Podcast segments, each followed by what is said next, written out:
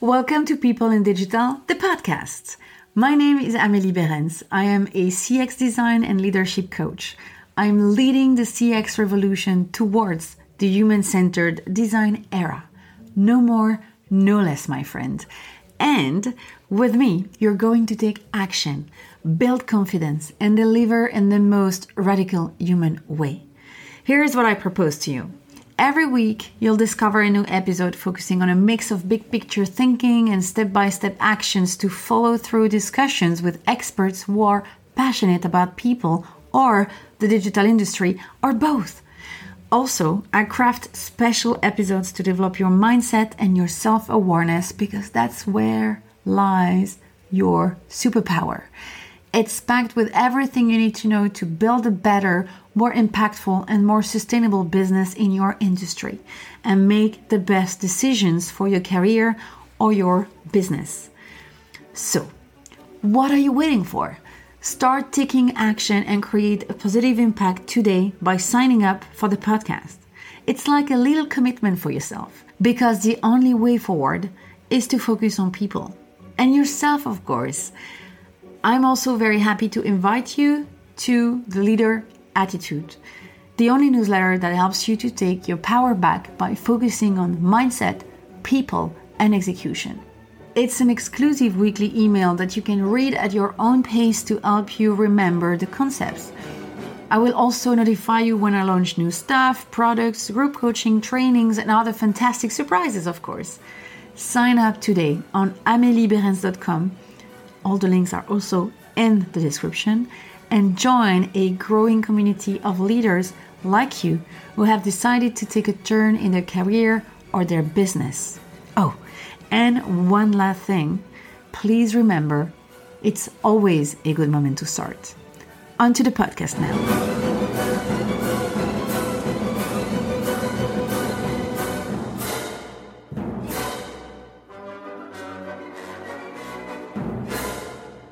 And welcome in a new episode of People and Digital. So, today the topic is tackling the communication conundrum because because it's really important. Despite doing it every day, we are so bad at communication. This is a truth, a very harsh but honest truth. And it's because we totally misunderstand how to make it work for us. And it's with this in mind that I wanted to welcome Joseph McGuire on my podcast because he's a communication specialist who trains people to express themselves more clearly and read nonverbal cues more effectively. He's an expert in his field, a professional who's intrigued by the decisions humans make and how we interact. It's simply a passion for him. Is fascinated by people. Whatever the culture, he considers there is always something to learn from people, to discover anything. There is always something. And in today's podcast, we are unpacking with Joseph how we can communicate better. You know, stop assuming everything about the first impression, etc., etc. From mastering nonverbal cues to discovering whether we can figure out when someone is lying, we dive today in Joseph's most intriguing thoughts on communication.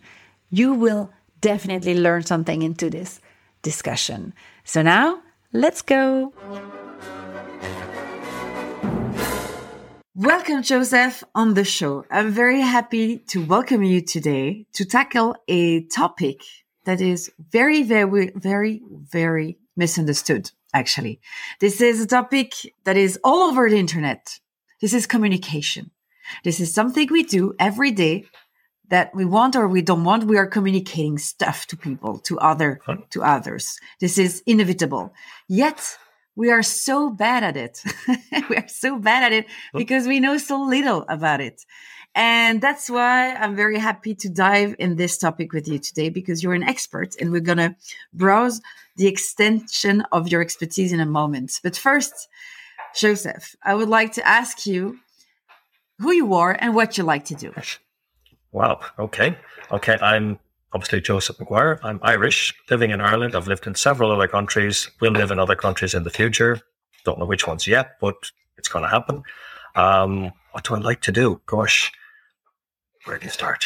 Where do you start? I love to, I love to meet people. I love people are endlessly fascinating, and really, people are the most fascinating of all uh, because whether it's people from my culture, other cultures, there's always so much to learn. There's always so, much to learn from how people behave, how they communicate, how they interact, what, what people find funny, what people don't find funny, uh, how, how we misunderstand each other. Um, I mean, there's so much that's endless, endless fascination there. So I'm fascinated by people, fascinated in music because music communicates so much. Um, I love, I love music and music, music stirs passion, but it also stirs the mind. It stirs the imagination, depending on what mood we're in at the time. And there's so many variations in what, what is being communicated and how, how it's being communicated. What's the intention behind it? What's the motivation behind it? Like I say, it's all endlessly fascinating. All right. All right. Yeah. And you got me there for sure. So the first question I would like to ask you then is why is it about time that we all pay attention to our communication? Yeah, that's a hugely important question. Um, there has been so much stress in people's lives over the last two years in particular. Um, there's been so much fear communicated by our, our leaders, our political leaders in particular, and I mean that globally. Um, there's been a lack of insight. There's been a lack of respect shown to people in terms of constructive approaches to what has happened. But really, the, the abiding message that has been communicated relentlessly day in day out. And and certainly in Ireland we've been we've, we've seen it multiple times every day over the last two years and a little more than two years now at this stage. The message has been has been conveyed is fear fear fear fear fear. It has had a huge impact on people's mental and emotional health and that that applies to people like my mother's 92 people of her generation down to down to very young children whose whose learning has been impacted because schools were closed, etc. Children wearing masks, which is a huge impact on their mental and emotional development, the capacity to learn. Um, we're seeing it also.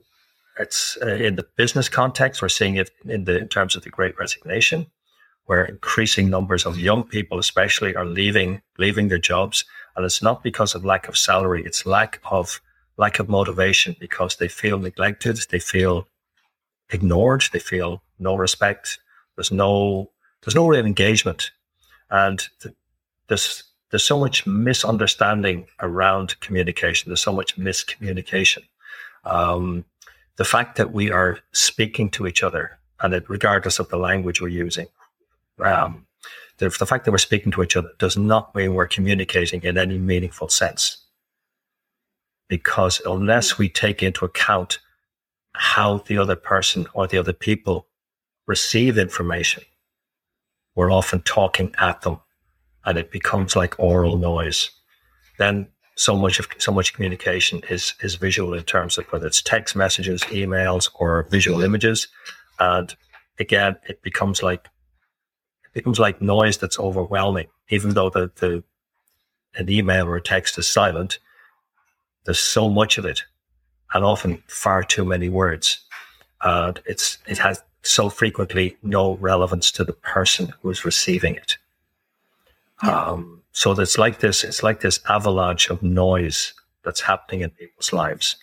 And unless we learn how to communicate, unless we understand what communication is, unless we're clear about our intention uh, in terms of what it is we wish to communicate, as well then as understanding who it is we're looking to communicate to.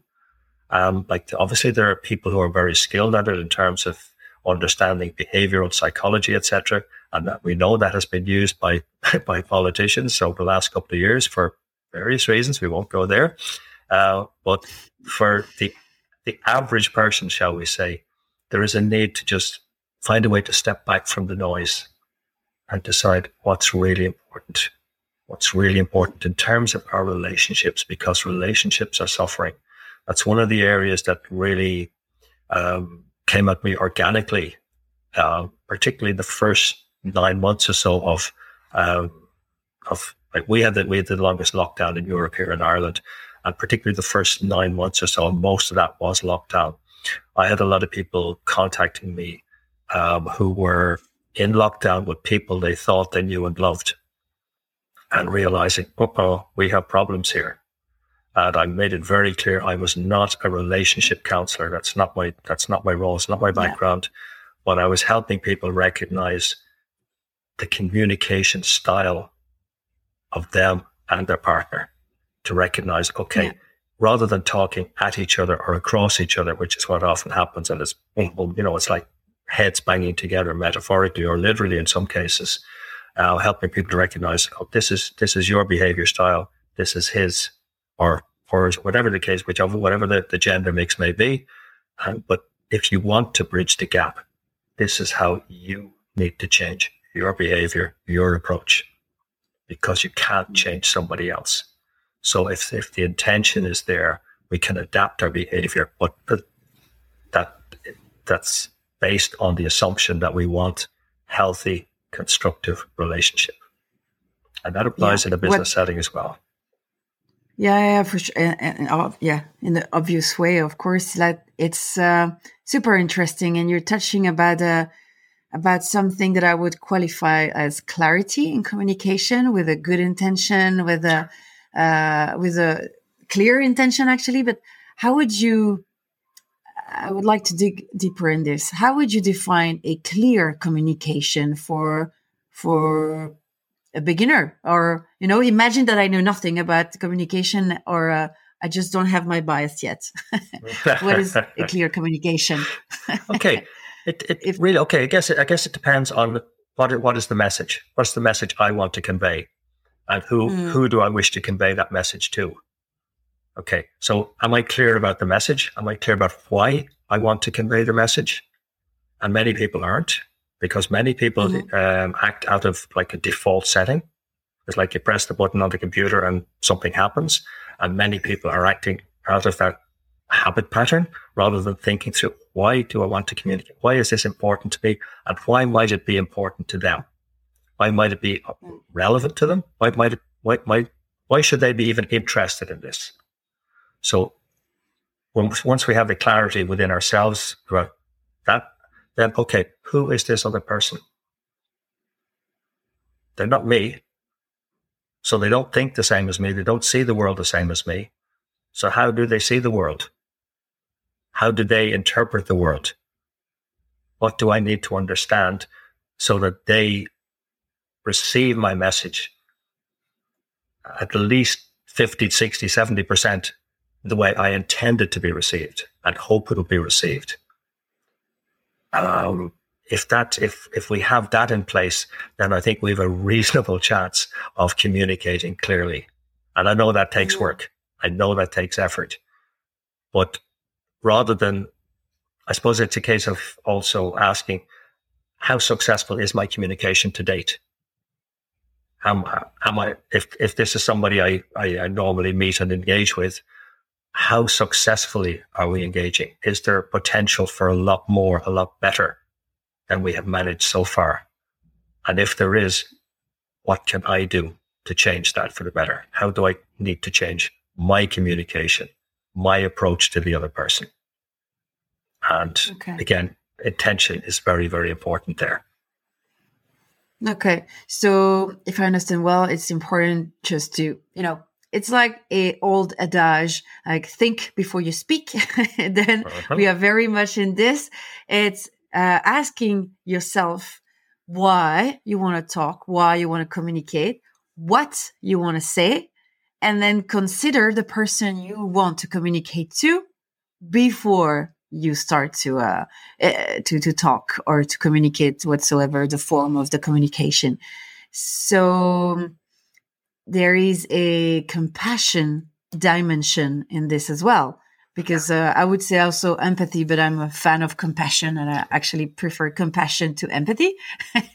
so, how do you consider the other one um, properly? Because the first phase is like, okay, self awareness and purpose and when it comes to the other one, then how do you embrace the other one? I would say.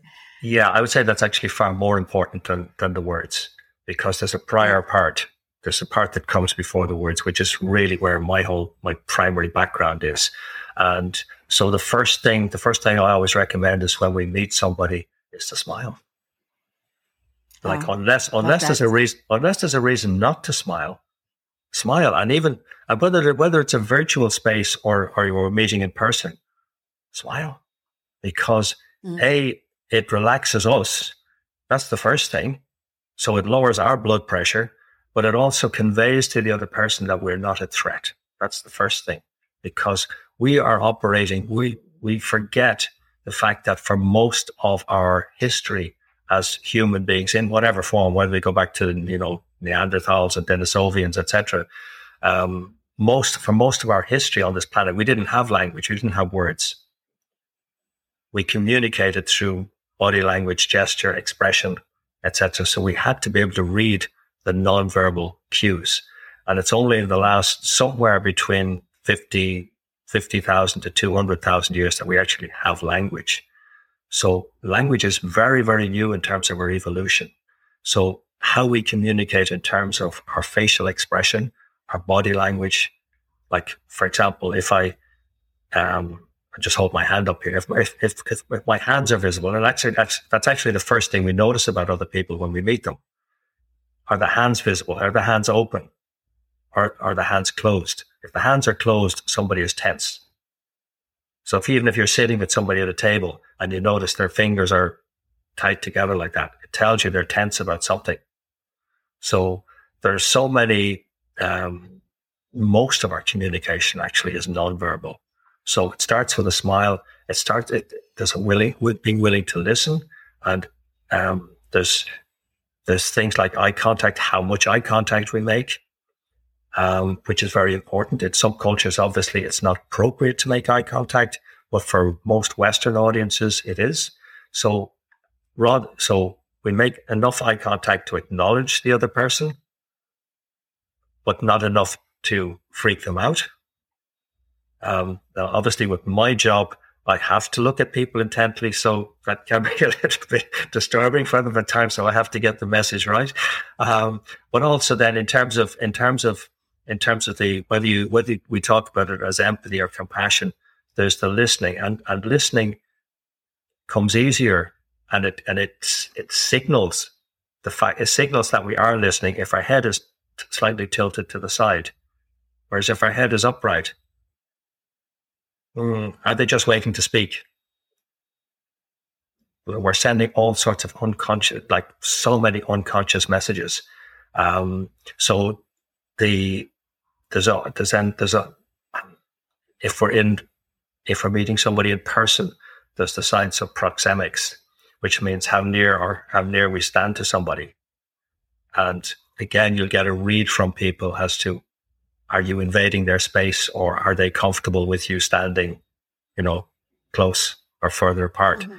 So there's so many, so many aspects there. And so much of it comes down to, again, awareness, but also respect that we're, okay. we're acknowledging the other person through how we are even before we say anything.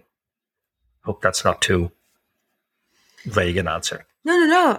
I, I understand that actually the attitude that you have, uh, like the person who wants to communicate something or with the intention to communicate something, needs to pay attention to his or her attitude, but also the attitude of the other person.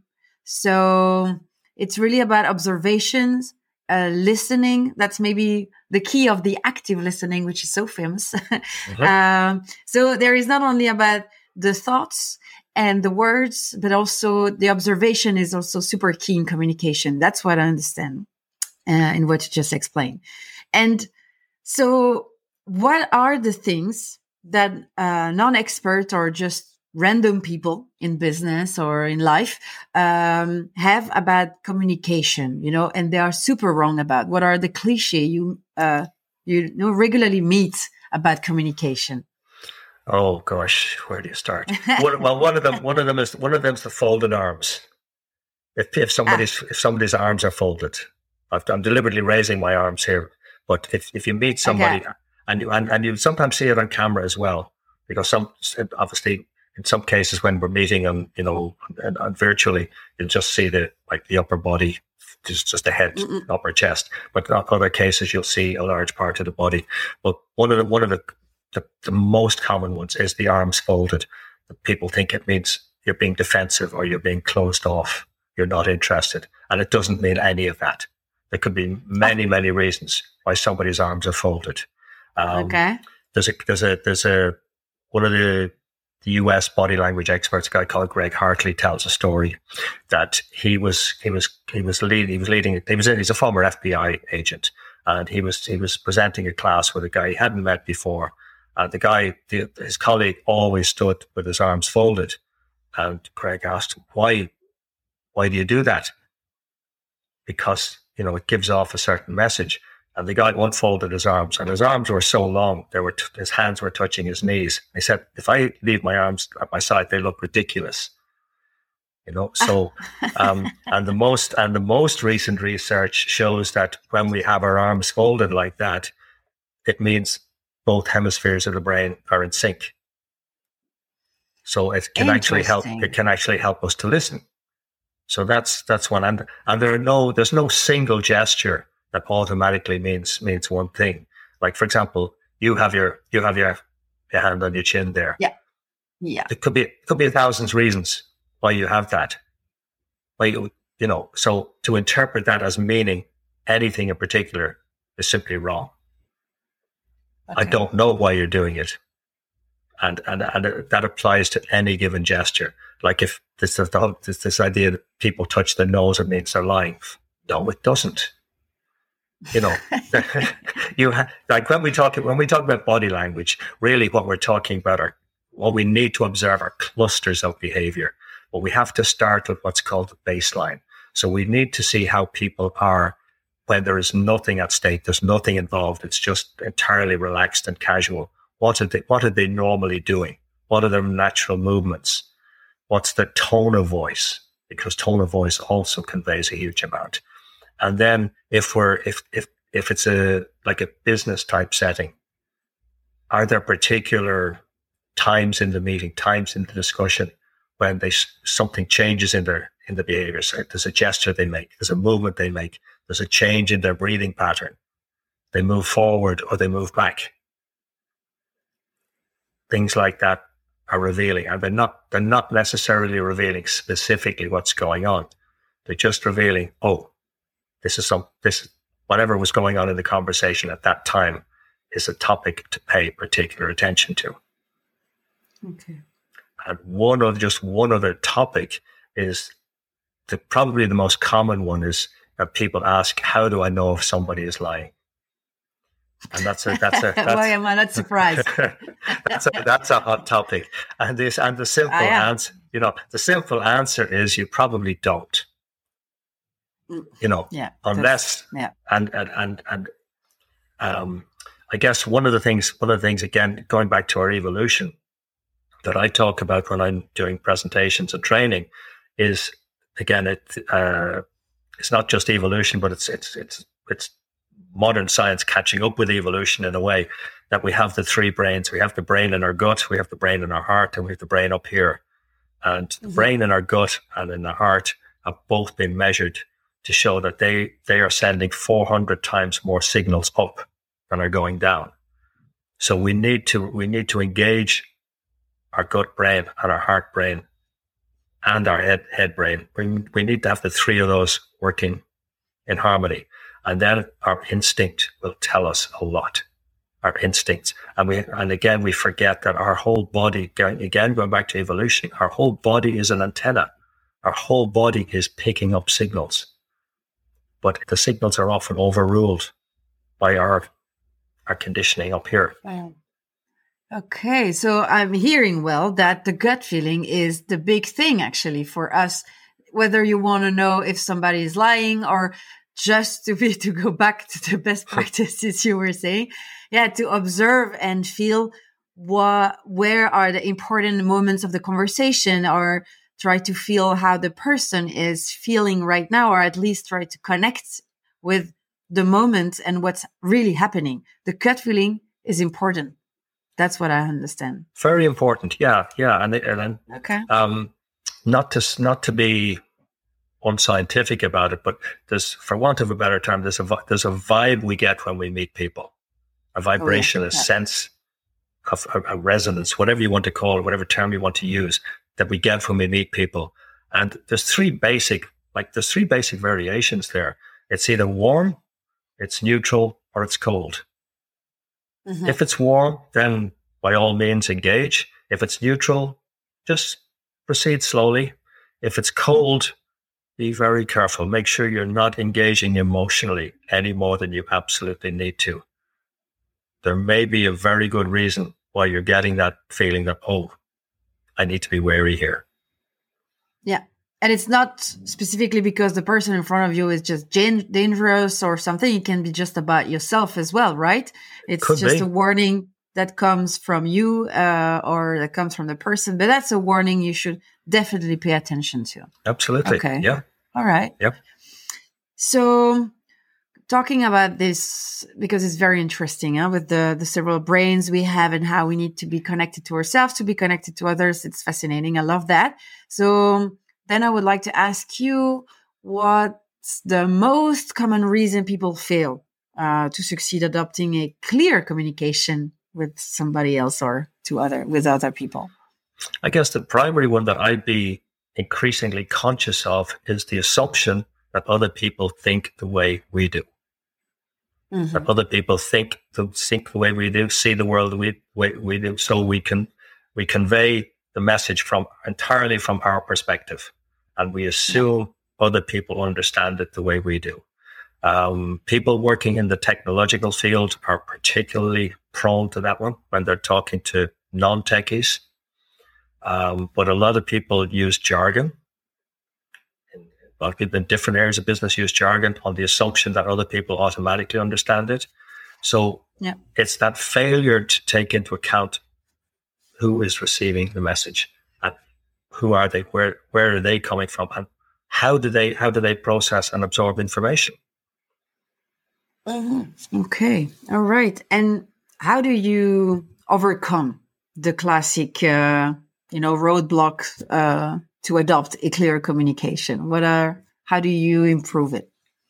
Okay, um, if it's a if it's a presentation, a business presentation, an interview, um, a sales meeting, a negotiation, you do you have to do research into not just mm-hmm. the technicalities involved and the legalities okay. involved, all of that. You have to do some research into who am I meeting.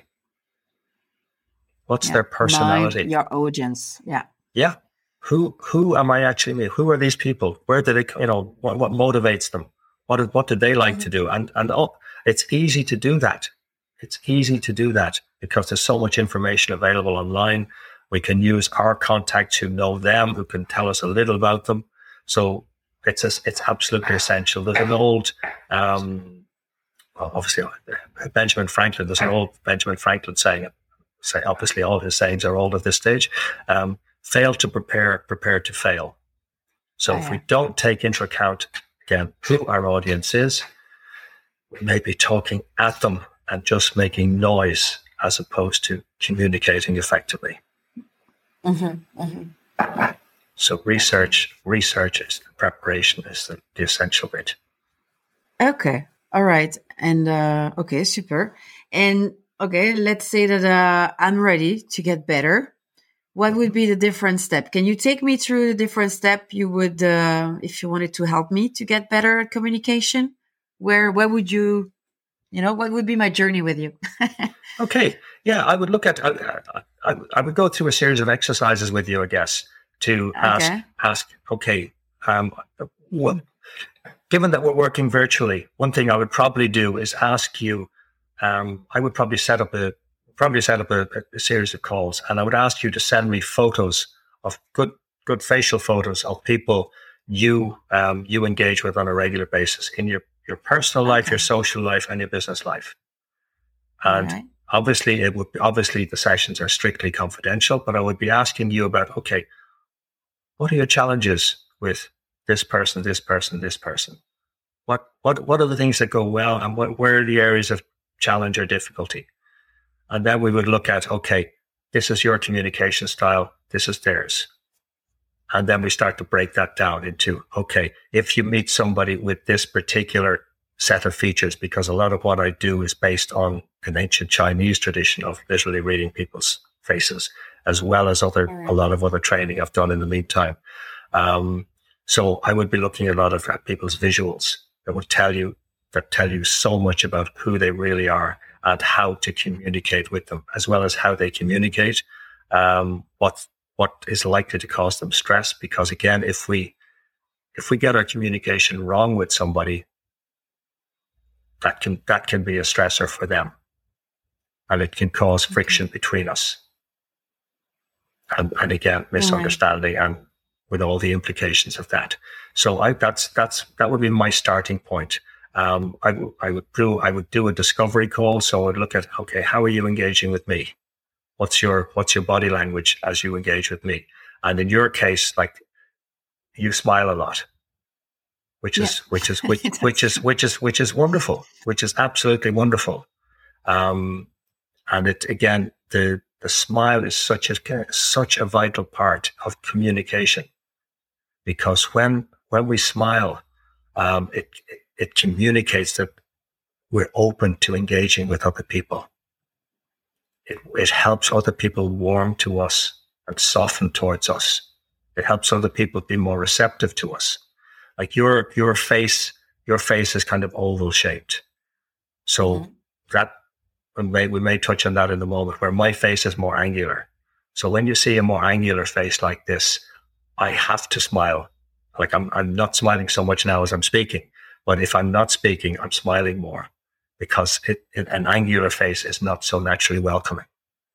Where the rounder, the rounder the face shape is, the less, the less threatened we feel by it. Like if you can imagine looking at a baby's face, baby's faces by and large tend to be more round. So we automatically soften. We feel,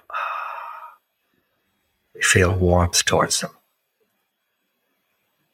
But when the when the when the when the bone structure is more is more angled like that.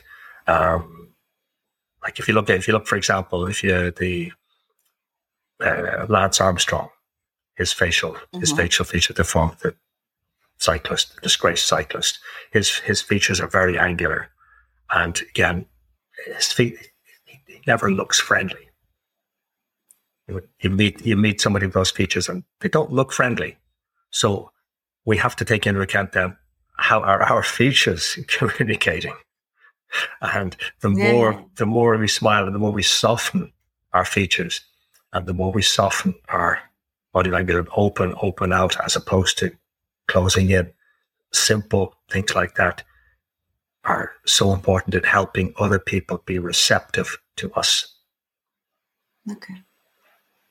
Okay, yeah. So you uh, help me out to raise my self awareness, not only about my intentions, but also about my attitude.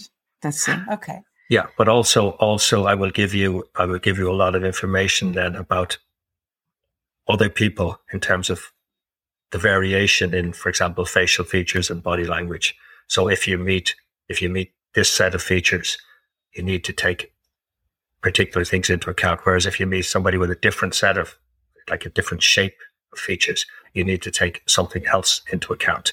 And then if, if you meet somebody who's, who's always frowning and very serious, that tells yeah. you something. Like there's, there's so many variations, but I will give you a lot of information about varying behavior because that is again, okay. and that's, that's such an important part because, um, again, if you, if you go back to Charles Darwin. There's a misunderstanding there. He talked that, that he talked about the survival of the fittest. Well, he talked about the survival of the most adaptable. So yeah. it's being willing to adapt yeah. our behavior. Okay, so you're saying that there is a, a sort of manual to understand people uh, people attitude because you said that there, it's not because we have like the, the the crossed arm that that specifically means something but there is still some guidance uh, on facial expressions for example that that would be helpful to interpret yeah yeah there's there's, there's so much there's so much like i'm constantly learning whether i'm ah, yeah, whether okay. I'm, you know whether i'm whether i'm called an expert or whatever um I don't. I don't like the word actually, um, because to me, I'm I'm always, always, always learning. There's always more to learn. Um, there are always people who know more than me in particular areas, or I'll meet somebody with a particular set of features, and I'll think, "Oh, I haven't seen that before. I want to know what that means." So okay. um, there's there, it, there isn't like one manual. There there are many sources to learn from. Okay, so you you shared clues, let's say, but also you it's important to keep a uh, beginner mindset, a, a you know a a student mindset to be sure that we're not getting into bias or getting you know into some misinterpretation, and then we're back into the beginning of the conversation where you say there is massive misunderstanding everywhere. Okay. Yeah. Okay. I like that. Yeah. I like that. So it's a guidance. It's a guidance and more understanding. Okay. So what is the one action you would recommend me, uh, or to somebody, of course, I'm not just going to talk about me, um, who is new on this. Okay. So now I need to, to pay attention to so much. It's so new. there is so many things. I need to set intention, look at myself, look at the people, pay attention for so many elements. So you know, what would be the one action to start with? Okay. Um, okay. We'll, we'll say, we'll say we've already talked about smiling. So that's, that is the yeah. first one. That's always the first one, but yeah. we'll go, we'll go beyond, we'll go beyond. Yes, yes. absolutely. Absolutely. Um, yeah. Okay. In terms of the non-verbal stuff, pay attention to people's eyebrows. It may sound, okay. it may sound, it may sound, you may be wondering why, but the eyebrows are, are communicates so much. Even where women trim their eyebrows. You look at the eyebrow shape, it will tell you a lot. So the first, the first basic thing is, are the eyebrows going straight across? In which case somebody has a more linear type of thinking, very, very logical. So you need to talk to them in very logical terms. If the, if the okay. eyebrows are more, if the eyebrows are more sort of curved, then they're more people centered. So you don't just jump straight into the business and the technicalities. You meet the person. So you take a slightly softer approach and even your tone of voice can be softer, a little bit more playful, you know. Um, whereas if then you'll sometimes see people where the eyebrows are angled down like this or like a, like a, like an inverted V and they're mm-hmm. more auto, yeah, they're more autocratic types. They're more dominant types. So when you, if you see that, it's like the, the, the, the, the unspoken messages, don't waste my time. Okay. Be quick, get to the point quickly. and, and, and, and, and if I tell you something, do it. And, and you'll often see a hand movement almost like that as, or, you know, as, as they're speaking to you. So the eyebrows, the eyebrows are, the eyebrows are fascinating to observe because they tell you so much about the personality and how they communicate. Okay, I, I definitely never really checked uh, people eyebrows before, or uh, except maybe when they're weirdly appearing. But I would say that I'm gonna I'm gonna have a second look at that for sure. I'm gonna do that. Okay, all right, thank you. I'd like to know now um, what does success look like in a clear communication. When do you know you're doing a good job? Okay, well, um, again, I always think in terms of context. But if it's, let's say it's a business conversation. Okay. Um, at the end, at the end of the conversation, are you both, are you both smiling? Is it a, is it a full smile, the full Duchenne smile? And Duchenne is, was, was Belgian. So should, should resonate there. Belgian neurologist. Um, so is it a full Duchenne smile? Are you, are you, is your body language more open towards each other? or is there is it slightly hunched and tense, either yours or the other person? Um, are you are you facing towards each other, or are you you angled away? They're they're very they're very simple clues, and then you have to you have to take into account the verbal dimension. Have mm-hmm. you clarified that they have understood what you have meant and you have understood what they have meant. So it is always important in a, and this applies in domestic conversations as well. uh, because this is, this is something as I mentioned, I had a lot of uh, a lot of clients who were who had domestic challenges. So in a domestic situation, rather than uh, rather than react out of out of strong emotion, and and, and that, that does actually apply in business situations as well. Check. Have you heard? Have you actually understood what they have said, what they've intended? Mm-hmm. So this this is what I this is what I heard. This is what I heard. Is this what you meant? Clarify that. Do that through the conversation. And then at the end, is there, is there anything else? Is there anything? Is there anything that can stop this happening? Is there anybody else outside the conversation who needs to who needs to be taken on board before this can go forward. And so often those bits are neglected. So it's combining the non-verbal with the verbal. And in, in, in terms of, in terms of, um, body language with comes, when it comes to agreement, ideally you want somebody to sit forward to denote that they're going to agree. If somebody, if, if somebody if you're having a discussion and somebody sits back, they're less likely to agree.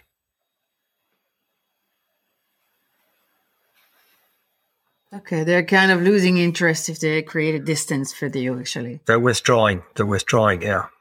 They're withdrawing. Okay. Yeah. Okay. So it's yeah, that's very important. I like that that you're uh, we're we're making the link with the words because uh, we uh, stressed how important the nonverbal is, but uh, of course it's never going to work without the words. So uh, that's definitely uh and then it, it, yeah what you said it's about nonviolence communication which is techniques that changed my life already. So uh, i'm completely um yeah amazed by this way of communicating which is so simple yet so efficient. So thank you very much for bringing that I will have just one last question for you, more personal this time.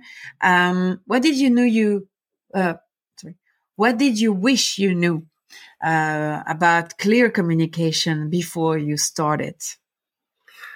Oh, uh, willing, smiling and willingness to listen and make sure I really did understand where people were coming from, because one of my one of my bad habits was being fiery and getting being and allowing myself to be annoyed and expressing it. Mm.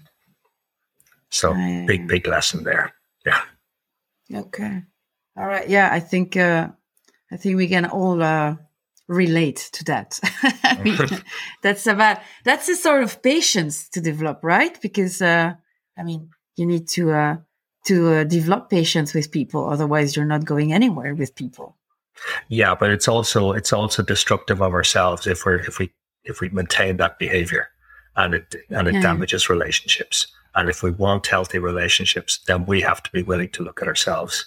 So looking one of the most not from a vanity point of view, but I think that I think a mirror is one of the most important items in the house, so that we can look in the mirror and, and smile at, at least smile at each other, smile at ourselves, if not laugh at ourselves, and realize that you know a lot of what we do is actually absurd. A lot of the the things that go on up here are utterly absurd. So if we can get out of our heads, get into our heart and our gut and open ourselves to really connecting with other people and helping to bring out the best in them, which is really my big purpose when I'm, when I'm working with other people is I want them to feel better about themselves for the experience of having met me. It's not, it's not really so much what they think about me, but if they feel better about themselves, then that to me is success. I love that conclusion. Thank you very much, Joseph, because it was very interesting. Uh, we don't talk enough about all this nonverbal, um, I would say technique, but it's not about technique. It's the nonverbal attitude, the, the whole thing around words when we communicate. We, we there is so much uh, stress and highlight around, you know, the, the right word you need to use, all the techniques to uh, set up a hook to make sure that the person then click on the whatever it is. Uh, that or the person buy what what the person buys what whatever you're selling that nobody's talking about the real stuff anymore. So I'm very happy you uh, took the time to do that with me today. I'm sure it, it's that fascinating topic will help a lot of people who are uh, still asking themselves a lot of questions regarding communication. So thank you very much. I'm grateful oh. for this conversation. Thank you so much, Emily. Absolutely delighted to be here. Thank you.